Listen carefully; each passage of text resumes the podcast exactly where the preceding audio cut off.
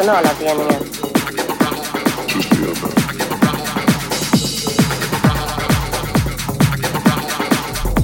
De erfarenheter Martin och Sven-Olof gör ska ligga till grund för kravspecifikationen på personalredovisning i det framtida butiksdatasystemet.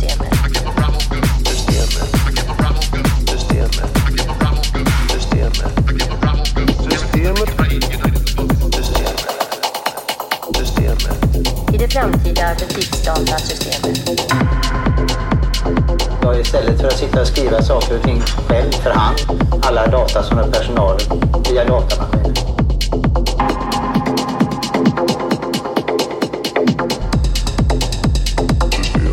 Flera fördelar. En fördel som jag tycker är väldigt bra det är att jag alltid har rena och snygga rapporter.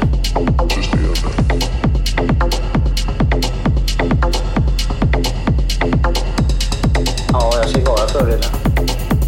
Systemet. Systemet.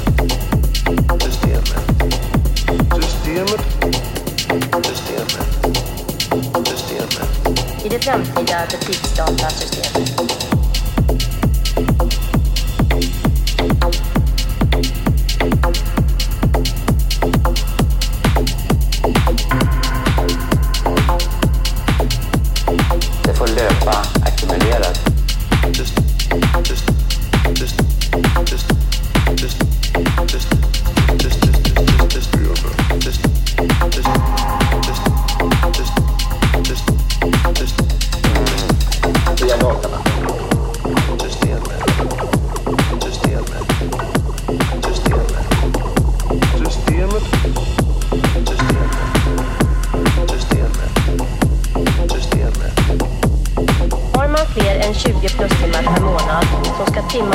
20 utbetalas